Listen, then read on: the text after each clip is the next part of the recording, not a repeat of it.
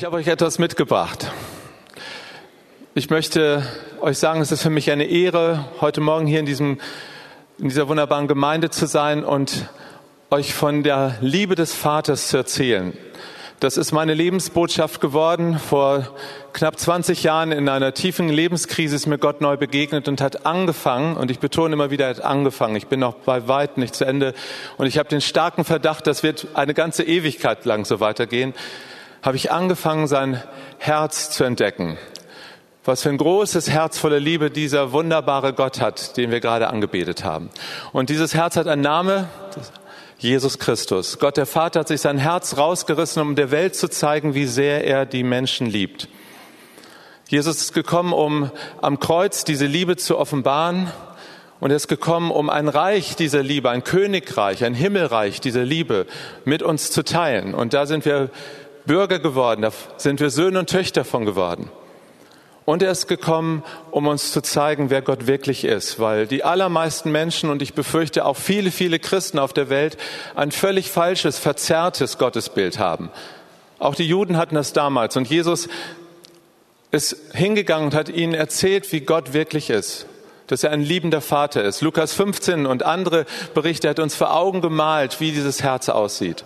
Ich selber bin durch eine Bibelstelle, die Jesus auch damals gesagt hat, Johannes 14, Vers 6, zum Glauben gekommen als Teenager. Das ist schon ellenlang her, sag ich euch, im letzten Jahrtausend sozusagen. Und dort habe ich Johannes 14, Vers 6 habe ich immer so verstanden, Jesus ist der einzig wahre Weg zum Leben. Und das ist er wirklich. Es hat dann noch einige Jahre gedauert, bis ich dann in der Mitte meines Lebens war, in der Midlife-Krise und in vielen anderen Krisen, die sich irgendwie bei Hoffmanns versammelt hatten. Und da ist mir Gott neu begegnet, hat gesagt, Matthias, lies mal weiter. Johannes 14, Vers 6 heißt, niemand kommt zu Gott im Vater als nur durch mich. Und ich bin der Weg und die Wahrheit und das Leben dorthin. Viele Jahre später habe ich dann die Entdeckung gemacht, dass Jesus nicht nur einfach ein philosophisches Wort in die Welt gesetzt hat, indem er sagte, ich bin der Weg, die Wahrheit und das Leben, sondern dass er ein tiefes Bild, ein Gleichnisbild vor Augen gemalt hat. Die Juden wussten damals, dass die drei Portale zum Tempel Weg, Wahrheit, Leben genannt wurden. Man machte sich auf den Weg gegen den Vorhof und dort war der Brandopferaltar. Für uns neutestamentlich das Symbol des Kreuzes. Dort hat ein für alle Mal Jesus den Preis für unsere Sünde bezahlt. Und dann ging man tiefer in die Wahrheit hinein. Das waren die, die ganze Hingabe lebten, die Priester. Die durften in diesen Raum hinein. Und dort war der siebenarmige Leuchter, die Menora, ein Ausdruck für die Fülle des Heiligen Geistes. Und dann gab es aber noch das dritte Portal, das zur Zeit Jesu sogar immer noch ein Vorhang war, so wie in dem äh, First Edition in der Stiftshütte. Und als das Leben Jesu zerriss, zerriss dieser Vorhang, den Jesus ja auch Leben nannte. Und dahinter war der Gnadenthron und dort saß nicht ein gruseliger, grauseliger Richtergott, so wie Israel ihn sogar manchmal befürchtet hatte, der El Shaddai, sondern da sitzt der Abba Vater, der liebe Vater. Und von diesem Vater bin ich so begeistert. Es ist so wunderbar und ich lade dich heute Morgen ein und auch diejenigen, die vielleicht zu Hause das mitverfolgen, vielleicht kennst du Jesus noch gar nicht, vielleicht kennst du diese Realität noch gar nicht, von der wir hier so begeistert sind. Dann lade ich dich ein, komm mit durch das zerrissene, durch den zerrissenen Vorhang hindurch. Lass es heute Morgen bei dir himmlisch zugehen. Der Himmel ist los hier. Amen. Ihr habt eine Feder bekommen, hoffe ich, beim Eingang. Und ich möchte euch eine kleine Geschichte dazu vorlesen. Die weiße Feder. Langsam, lautlos und mit unendlicher Leichtigkeit schwebt eine einzelne weiße Feder in Zeitlupentempo vom Himmel herab.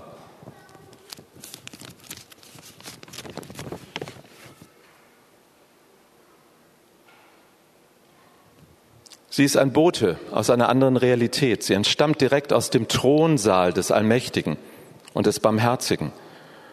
Dort, wo vor dem Thron von Abba Vater, dem ewig König, alles Leben im Universum entspringt.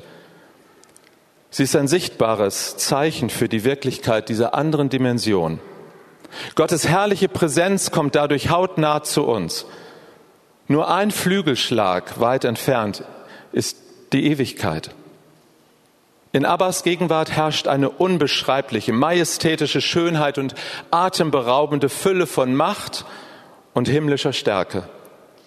Unzählbare Heerscharen von Engelwesen stehen ihm zu Diensten Tag und Nacht. Sie beten ihn an in Verehrung, in perfekter Harmonie. Wenn sie sich bewegen, sich anbetend vor ihm neigen, dann rauscht ihr Federkleid wie die tosende Brandung eines Ozeans. Und bei solch einem Akt der tiefsten Hingabe und Verneigung, da muss es geschehen sein. Eine einzelne weiße Feder löste sich und schwebt schwerelos durch Zeit und Raum hinein bis in unsere kleine Welt. Ich strecke behutsam meine Hand nach ihr aus.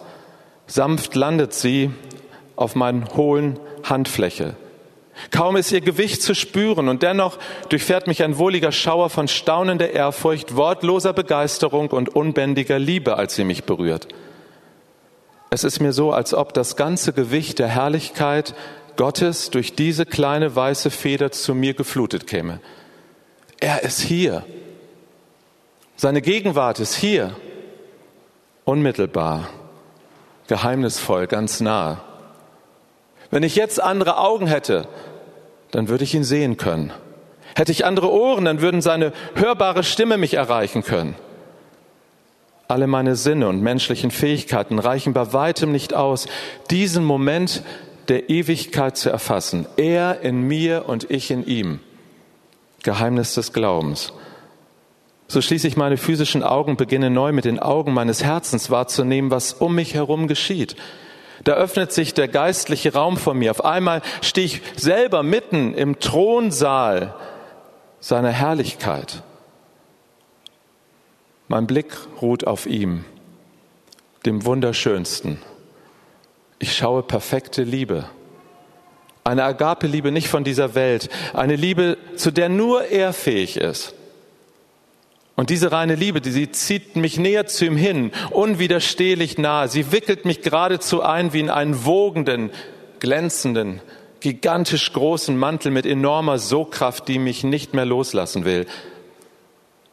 Ich gebe ihrem sanften und doch werbenden Druck nach. Dabei werde ich selber irgendwie federleicht und fliege beinahe selber hin zu ihm, an sein Herz, auf seinen Schoß. Näher geht es kaum. Seine Vaterarme umschließen mich zärtlich, sie halten mich, sie bergen mich, sie wärmen mich behutsam. Jetzt erst merke ich schmerzhaft, wie kalt es meiner Seele war. Denn hier in seinen Armen, da spüre ich das warme Sonnenlicht von Abbas Freundlichkeit und barmherziger Liebe. Es ist mir so, als ob meine tiefsten Herzensschichten aufzutauen beginnen und ich aus einem schier endlosen Winterschlaf erwache. Die Todesstarre löst sich zunehmend und mein Herz beginnt von neuem befreit zu schlagen.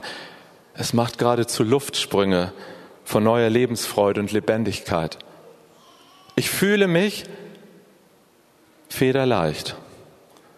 Eine neue Leichtigkeit des Seins. Jetzt bin ich bei Abba zu Hause angekommen, im Thronsaal, im Wohnsaal seiner Herrlichkeit, unter dem Schatten seiner Flügel darf ich mich bergen. Meine rechte Hand hält jene weiße Feder vorsichtig und doch fest umschlossen. Nie wieder will ich sie loslassen. Möge dieser Augenblick ewig dauern. Das ist die Leichtigkeit des Himmels, die der Vater allen seinen Kindern schenken will.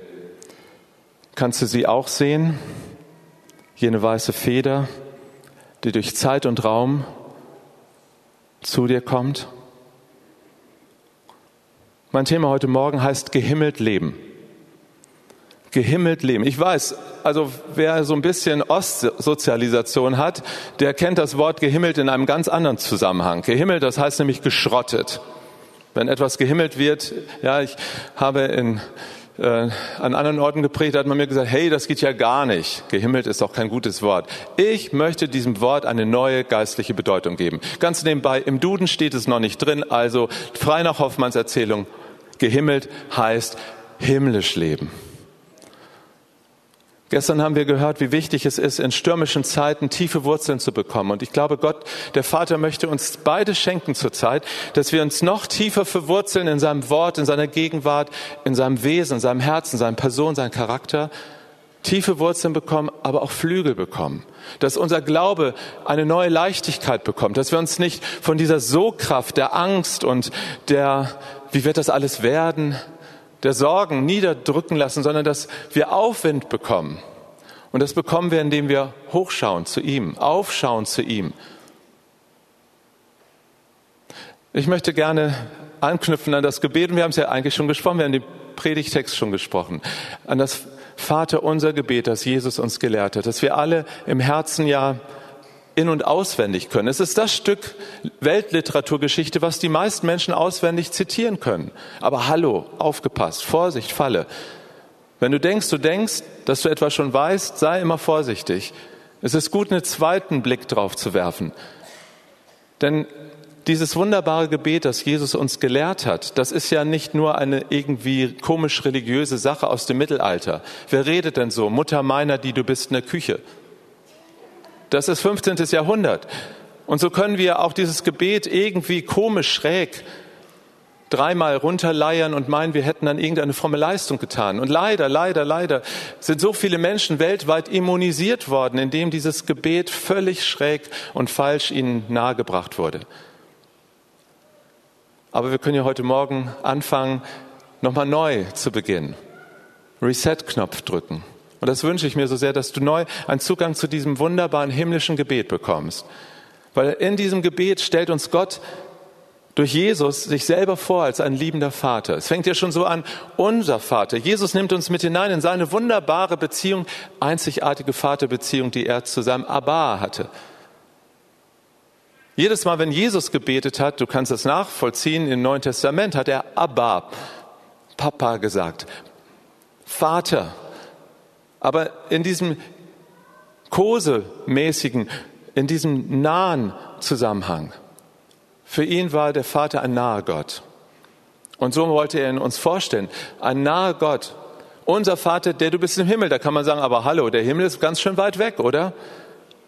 Fünfmal in diesem Gebet kriegen wir, es, kriegen wir Kontakt mit dieser himmlischen Realität. Unser Vater, du bist im Himmel, geheiligt werde dein Name, dein Reich, das ist das Himmelreich, Basilea to Theu, das Reich des Himmels.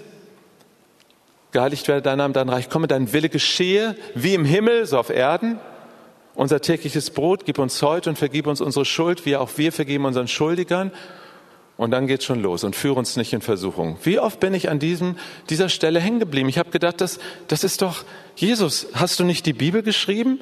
Weißt du nicht selber, dass das irgendwie unbiblisch sich klingt, äh, anhört?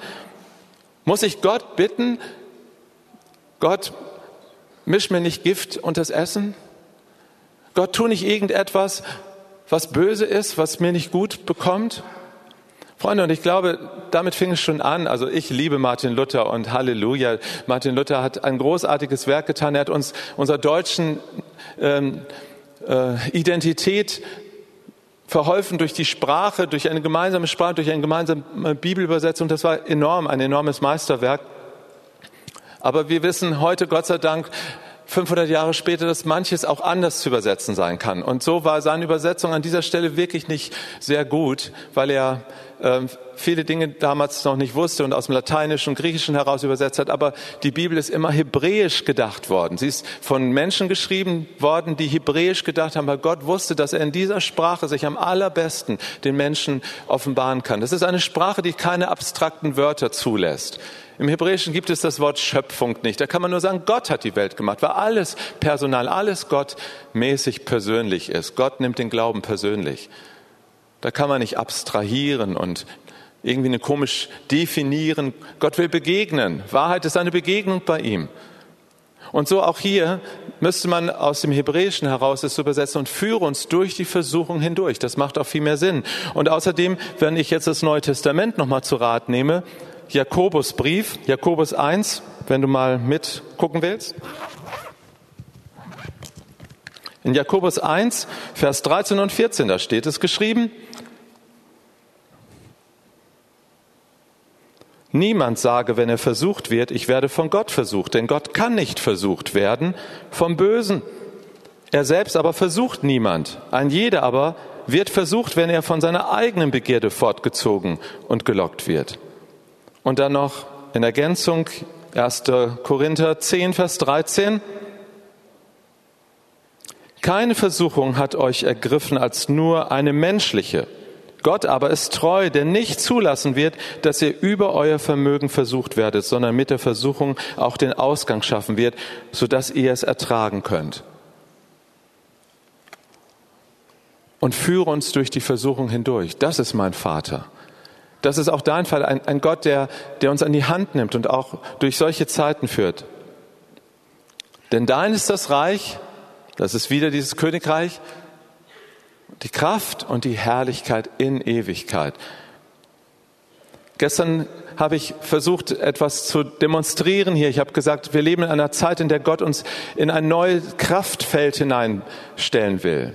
Ich habe das an vier Worten oder vier Ausdrücken versucht deutlich zu machen. Verborgen, geborgen, ohne Sorgen, neuer Morgen. Und denselben Atem des Geistes empfinde ich hier in diesem wunderbaren Gebet, das Jesus uns lehrt. Unser Vater, du bist im Himmel. Der Himmel ist verborgen und doch offen. Für uns zugänglich, für die Menschen der Welt verborgen. Ich sehe was, was du nicht siehst. Ja, die Menschen können es nicht sehen. Und dennoch haben sie eine Sehnsucht danach. Eine Sehnsucht in ihrem Herzen. Die Bibel nennt das Herrlichkeit hat Gott, Ewigkeit hat Gott in die Herzen gelegt der Menschen. Und eigentümlicherweise gerade dann, wenn Menschen oft in Zerbruchssituationen kommen, so wie der verlorene Sohn, den wir ja so nennen, bei den Schweinen landet und am Ende ist, da, da wird dieses Bild wieder neu erweckt. Ich habe das so oft erlebt im Laufe meines Lebens, bin viele Jahre im geistlichen Dienst, im pastoralen Dienst unterwegs gewesen, habe viele Menschen erlebt, die zum Glauben gekommen sind auf dieser Reise. Und es waren oftmals, also allermeistens, ich glaube, ich könnte das an einer Hand abzählen, wie viele Menschen zum Glauben gekommen sind, die gesagt haben, oh, ich habe da gesessen und es war so viel Gutes in meinem Leben, dass ich einfach gedacht habe, es muss einen Gott geben. Die allermeisten Menschen, die zum Glauben gekommen sind, sind erst durch eine Zerbruchserfahrung, durch etwas Dramatisches, Schreckliches, Traumatisches gegangen und mittendrin in der tiefsten Dunkelheit, da haben sie auf einmal das helle Licht entdeckt, das Jesus Christus ist. Ich denke, Gott kann uns auf jedem Weg erwischen. Er sucht offene Herzen verborgen, geborgen. Dieses Gebet strahlt so viel Geborgenheit aus. Weißt du, Gott ist ein guter Vater, er ist der allerbeste Vater. Gott ist ein enormes Risiko eingegangen, dass er sich der Menschheit durch alle Generationen, das musst du dir mal vorstellen, also nicht erst jetzt hier im 21. Jahrhundert, durch alle Generationen hat er eine Identität und sagt, ich bin der ewig Vater. Ich war immer Vater, ich bin jetzt Vater und ich werde in Ewigkeit Vater sein. Wie ist dieses Wort Vater durch all die Jahrhunderte, Jahrtausende so unterschiedlich erlebt worden und gelebt worden?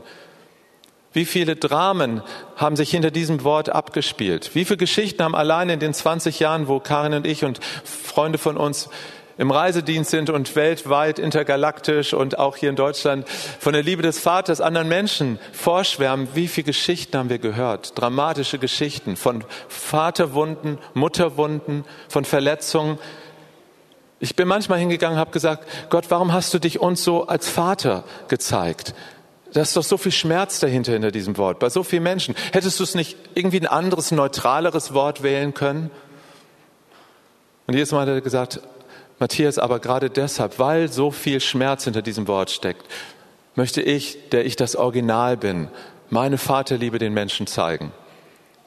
Ich behaupte das mal so steil, das darf ich ja, ich bin ja ein Gastsprecher, ich gehe ja wieder weg, ja. Ich glaube aber, wir leben in einer so vaterlosen Zeit und Gesellschaft wie noch nie zuvor. Selbst nach zwei Weltkriegen, wo so viele Väter gestorben sind hier in unserer Nation, gab es nicht so eine Vaterwunde wie jetzt in dieser Zeit. Weil es geht nicht nur um biologische Väter und Klammer auf, auch Mutterschaft ist genau dasselbe. Es geht um den Ort der Geborgenheit, des Zuhause-Seins. Familie ist weitaus mehr, als wir uns vorstellen können. Und der Feind versucht das so zu zerstören. Das ist der Ort, wo wir ursprünglich lernen sollten, vertrauen zu können. Weißt du, wenn das zerstört wird von klein auf an, dass du gar kein Urvertrauen, würde man das sagen, ja, kein Vertrauen entwickeln kannst, wie sollst du dann in einer Gemeinde wie dieser Jesus vertrauen? Wenn das alles kaputt ist, so tief zerstört ist. Und ich vermute auch einige hier unter euch, die ihr schon viele Jahre im Reich Gottes seid, wisst, wovon ich rede. Wir, wir, wir geben unser Bestes, wir wollen vertrauen, wir, immer wieder gehen wir über Grenzen hinüber und setzen unser Vertrauen in Jesus und merken aber, wie schwer es oftmals so fällt, weil wir merken, da ein, ein Kind, das nie gesagt bekommen hat, weißt du, alles wird gut. Und dann bist du ein erwachsener Mensch. Das ist schwer, wenn Gott dann kommt und sagt, alles wird gut, ich bin bei dir, weil so ganz tief in dir kein Widerhall ist. Da ist nichts gebaut. Und es dauert manchmal seine Zeit. Sei barmherzig mit dir. Gott hat sich nicht umsonst ewig Vater genannt. Er hat ewig lange Zeit, weißt du? Oh, er lässt sich manchmal ewig lange Zeit. Er hat die Zeit und er gibt sie dir aber auch. Du musst nicht funktionieren in seiner Liebe. Dieses Gebet, das Jesus uns lehrt, irgendwie es atmet für mich Ewigkeit. Es atmet für mich, Gott hat Zeit. ist mein Vater im Himmel. Er hat Zeit für mich. Er ist bereit, mit mir auch noch eine zweite Meile zu gehen und die dritte Weißt du, er ist der Gott der zweiten Chance, der dritten und der tausendsten Chance. Gott hört nicht auf. Wenn du nicht aufhörst und wenn du vielleicht gerade in Gefahr stehst, zu resignieren, aufzugeben, darf ich dir das heute Morgen so zusprechen? Bitte hör nicht auf, weil Gott glaubt an dich. Wenn du nicht mehr glauben kannst, es gibt solche Zeiten, wo uns so gar der Glaube zwischen den Fingern zerbröselt. Habt Glauben Gottes, sagt die Bibel. Ja, weißt du, er hat den Glauben. Und ich liebe es, wenn Paulus es sagt, ich lebe, doch nun lebe nicht mehr ich, sondern Christus lebt in mir. Denn was ich jetzt lebe, das lebe ich im Glauben des Christus, heißt es dort wörtlich. Nicht nur im Glauben an Christus, sondern es ist sein Glaube in mir. Ich habe oftmals keinen Glauben, der, der tief genug und lang genug und wäre. Aber er, er glaubt er glaubt auch mit mir, er glaubt auch für mich. Er, er, sein Glaube trägt mich durch. Das sind seine starken Flügel, auf denen ich mitsegeln darf. Schau, dieses Gebet umspannt hier alles, von dem täglichen Brot über die großen Dinge dieser Welt. Es strahlt so etwas aus, so eine Souveränität, so etwas, mir tut das gut. Mein Vater kümmert sich um alles, um mein tägliches Brot und ich habe selber zwei Kinder großgezogen. Mittlerweile ist mein Sohn selber Vater. Und ich weiß noch, meine Kinder hätten sich mit täglich Brot nicht zufrieden gegeben. Die wollten auch noch Gummibärchen. Und später wollten sie Pizza. Oh, ich bin so dankbar, dass wir einen Vater haben, den uns die Bibel, Gottes Wort vorstellt, der uns sicherlich bei den Grundbedürfnissen anfängt zu segnen, aber der uns weitaus mehr gibt der uns das gibt, was unser Herz begehrt. Um wie viel mehr, sagt Jesus oftmals, um wie viel mehr liebt der Vater uns? Wenn ihr irdischen Väter und Mütter schon lieben könnt, um wie viel mehr liebt der Vater im Himmel, versorgt er und ist gut und treu zu uns. Er ist der ewig Vater, das heißt, ich bin ewig Kind. Früher dachte ich, es ist das Ziel, möglichst schnell ein reifer Christ zu sein und mündig zu sein und erwachsen genug zu sein. Und das ist gut, glaube ich nach wie vor. Aber ich habe irgendwas zu schnell eine Abkürzung genommen. Ich dachte irgendwie auch, dass ich es dann alleine machen muss. Nein, das muss ich nicht. Du kannst ein reifer Christ sein, ein mündiger Christ. Du kannst ein Vater in Christus sein. Du kannst eine Mutter in Christus sein. Und dennoch bist du so, wenn du so wie Jesus sein willst, völlig abhängig vom Vater. Und es ist keine Schande, völlig abhängig zu sein. Ich kann nichts tun, was ich nicht vorher den Vater tun sehen. Das ist Reife. Ich sage euch nichts aus mir heraus, was ich nicht vorher den Vater hab sagen hören. Das sage ich euch. Das ist Jesus. Dieses Gebet ist so himmlisch, weil unser Vater himmlisch ist. Wenn du Kinder fragst, wo wohnt Gott? Weißt du, was die Antwort von Kindern ist? Im Himmel. Aber was ist der Himmel? Nun, wir wissen nun auch, dass Gott nahe ist und wohnt bei denen, die zerbrochenen Herzen sind. Das finde ich sehr gnädig. Und das ist für ihn kein Widerspruch. Darf ich das sagen, dort, wo meine größten Dunkelheiten waren, wo ich am meisten zerbrochen war, habe ich den Himmel am stärksten erlebt. Und das ist heute noch so. Dass wenn ich meine, irgendwie schaffe ich es alleine und ich bewege mich dann wieder so auf meinen starken Füßen dahin, da bin ich dem Himmel gefühlt nicht so nah wie in den Augenblicken, wo ich wirklich bedürftig komme. Da ist der Himmel los. Nun, gerade in dieser Zeit, in dieser besonderen Zeit, in der wir sind, haben viele Menschen Angst zu sterben. Und erstaunlicherweise haben auch viele Christen Angst zu sterben. Ich war erst schockiert, weil dass unsere Nachbarn, die Gott noch nicht kennen, sehr besorgt sind, dass eine Krankheit sie dahin raffen könnte. Okay, das äh, ist traurig und aber dass so viele Kinder Gottes so mächtig Angst haben zu sterben. Nun, ich möchte auch noch lange leben. Ich möchte noch gerne auf der Hochzeit meiner Enkeltochter tanzen. Hoffe ich doch, dass ich dann noch tanzen kann, ja. Aber das sind ja auch gute Wünsche. Aber dennoch, ich, mein Zuhause ist der Himmel. Und das nicht nur in einer, wie soll ich sagen, einer ähm, falschen Sehnsucht, wie sie jahrhundertelang auch die Christenheit geprägt hat. Da gab es so eine Himmelssehnsucht, die geradezu eine Weltflucht war. Aber wir neigen eher dazu zu einer Himmelsvergessenheit. Wenn das Mittelalter Himmelversessenheit war, dann ist jetzt eine Himmelvergessenheit, die um sich gegriffen hat in den letzten Jahrzehnten und vielleicht gerade im letzten Jahrhundert. Manfred Siebald, der alte christliche Liedermacher, der hat mal vor Jahren gesungen, wir singen laut, Herr, komm doch wieder und denken leise, jetzt noch nicht. Ich hatte auch so meine innere Agenda. Ich habe immer gesagt, Jesus, komm bald wieder. Ich komme aus der Jesus People Zeit. Ich hatte lange Haare. Ich hatte überhaupt Haare. Und so ein Bart. Und das war so die wilde Zeit 60er, 70er Jahre des letzten Jahrtausends, ihr wisst schon, ja. Jesus People Zeit, da bin ich zum Glauben gekommen. Wir haben uns begrüßt, Maranatha, unser Herr kommt bald. Und das haben wir geglaubt, das habe ich wirklich geglaubt. Aber ich hatte dann doch so die Hoffnung, dass dieses bald ein bisschen länger dauern würde, weil ich wollte vorher noch die passende Frau finden. Und dann wollte ich gerne Gemeinde nochmal so richtig, so mal durchstarten, Gemeinde bauen und so ein bisschen Erweckung schmecken wollte ich auch noch. Und da habe ich gesagt, dann kannst du wiederkommen. Nun habe ich ja alles schon erlebt, also kann er wiederkommen. Nein, nein. Es ist gut, dass wir das nicht bestimmen können. Aber auf eins weiß ich ganz gewiss, dass wir näher dran sind, als meine Oma damals das schon geglaubt hat. Die hat immer gesagt, Jesus kann noch nicht wiederkommen, weil es noch nicht Israel gibt. Und Israel ist der kleine Zeiger an der Weltenuhr. Das hat sie gesagt mitten im Naziregime und hat gebetet dafür, dass Gott seinen Plan mit den Juden vollenden wird. Einfache, ungebildete Frau, aber mit einer göttlichen Herzensbildung. So, wir sind viel weiter schon. Wie sieht es im Himmel aus? Ich wundere mich, dass so viele keine Himmelssehnsucht haben, weil ich glaube, sie wissen gar nicht, wie es im Himmel aussieht. Nun, wer die Bibel liest, der ist informiert. Im Himmel geht es königlich zu, royal. Da musst du nicht erst das goldene Blatt der Frau lesen. Lies lieber das goldene Blatt der Bibel. Da geht es königlich zu. Wir sind ja Demokraten, ja, aber wenn es darum geht, ich finde es wunderbar, wie majestätisch es im Himmel ist. Das ist mein Zuhause, deins auch.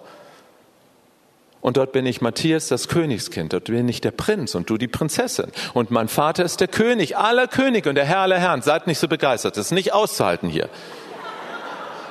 Weil das die Wahrheit ist. Im Himmel geht es familiär zu, weil wir einen Vater haben, einen ewig Vater. Und wir haben nicht drei Götter, das glaube ich nicht. In dem Sinne, dass dann, ich weiß nicht, wie ich mir das genau vorstellen kann. Ich glaube persönlich so, wenn der Vater sich mir zuneigen wird, dann werde ich in seine Augen gucken, das sind die Augen Jesu. Und wenn er seine Hände mir entgegenstreckt, werden sie durchbohrt sein. Das fand ich so cool im Film der, Die Hütte. Ich weiß nicht, wer den Film gesehen hat. Da hatten Papa, Jesus und Sarah Ju, der Heilige Geist, alle drei Wundmale gehabt. Ja, Jesus war am Kreuz, aber, aber Gott, Gottes Liebe ist dorthin geflossen. Gott ist Gott. Vater, Sohn, Heiliger Geist. Ein Geheimnis, wir können es kaum verstehen. Und wenn er mich küssen wird, mein ewig Vater, dann werde ich den Ruachatem des Heiligen Geistes schmecken. Gott ist Gott.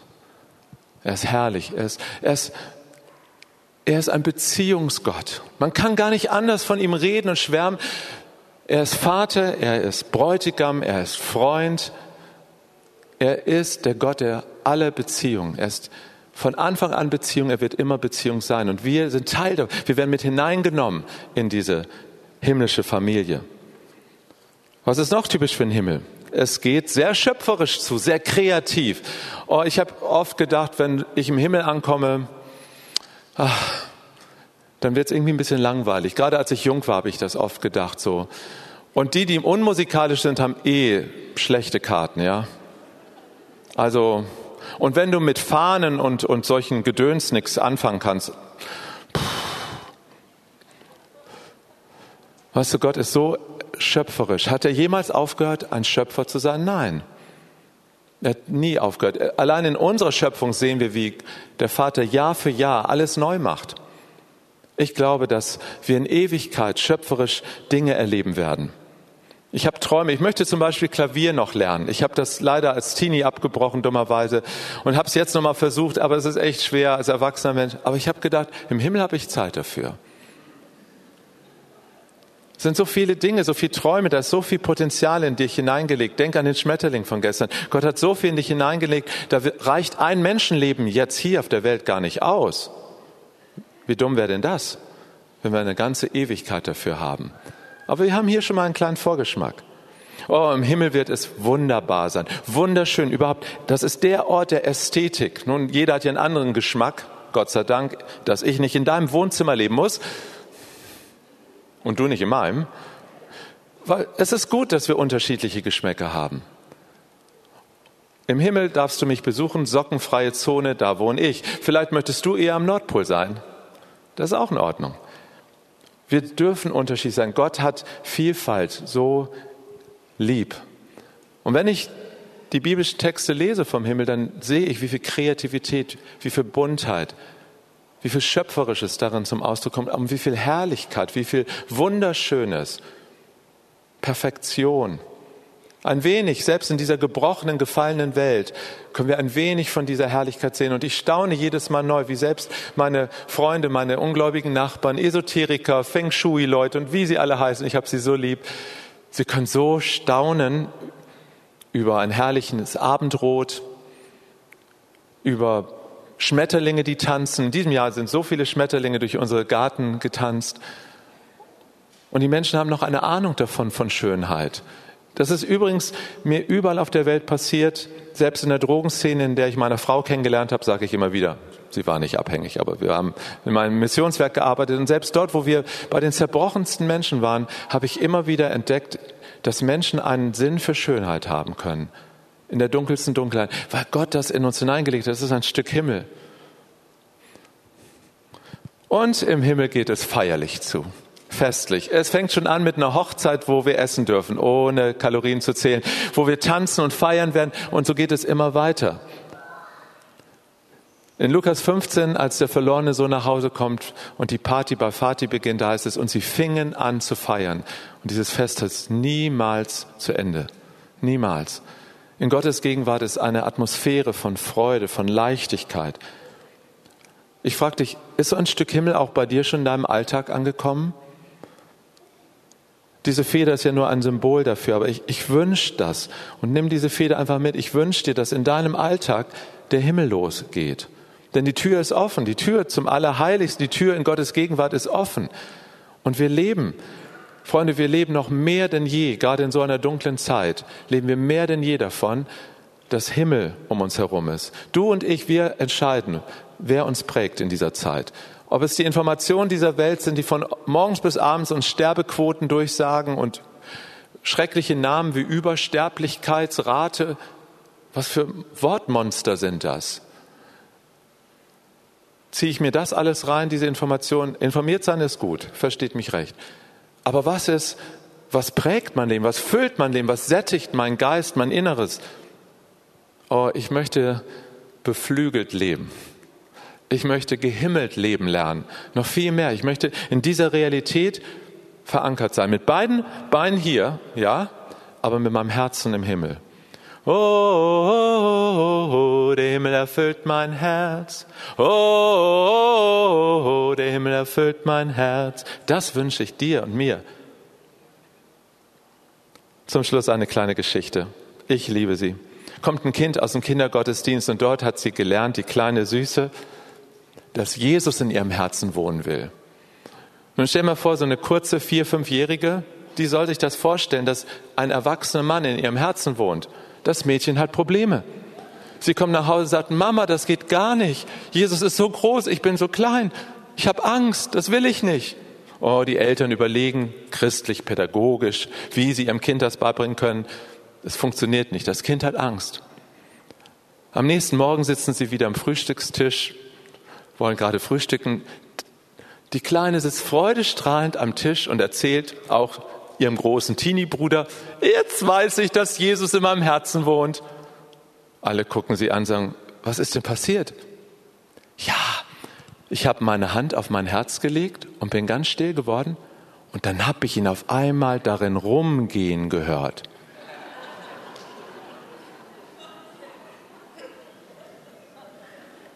Magst du mal deine Hand auf dein Herz legen?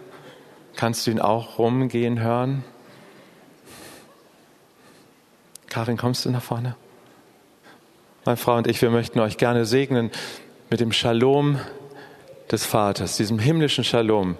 Gott hat uns gesagt, wir sollen, wo wir hingehen, ein Stück von diesem himmlischen Mantel mitbringen und Menschen einwickeln in diesen Shalom-Mantel des Himmels.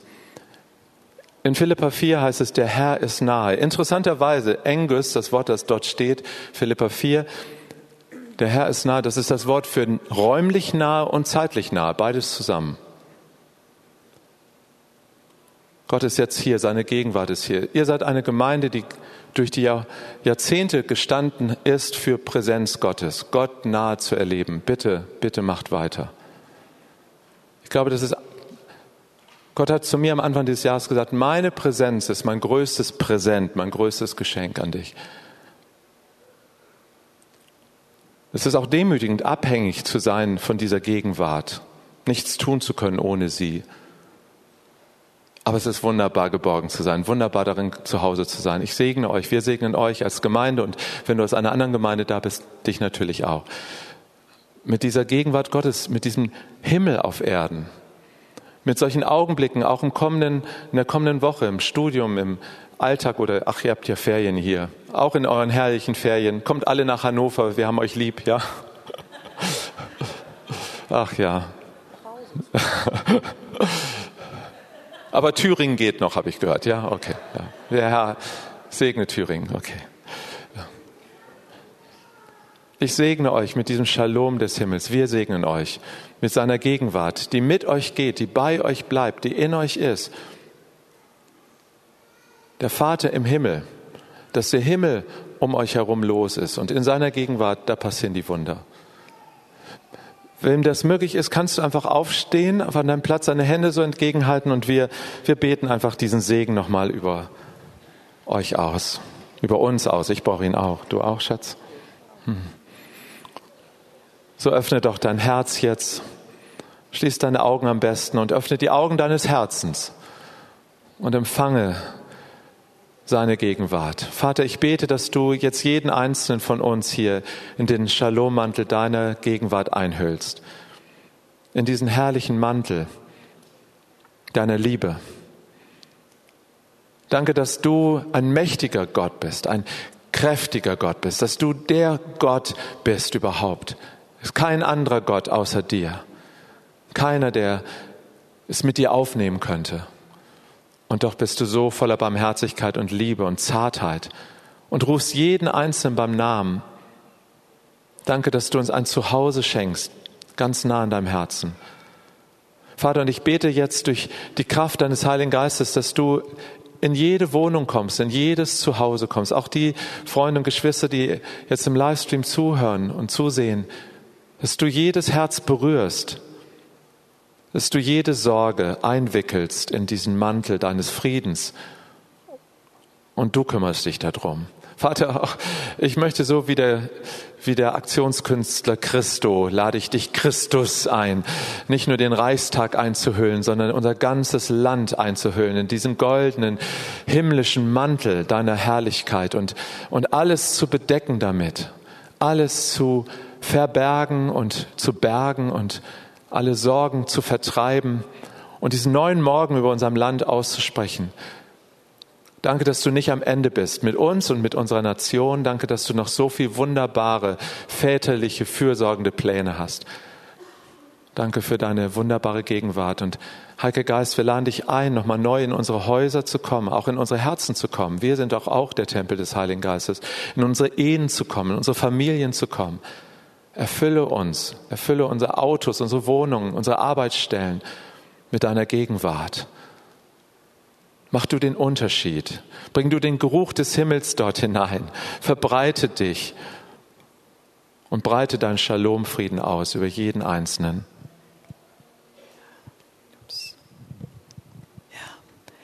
Ja, Vater, und ich denke so dran, dass manchmal, ich bin ja mit Matthias verheiratet, und manchmal lebe ich so mit ihm, ich habe mich so dran gewöhnt und kann auch die richtigen Worte sagen.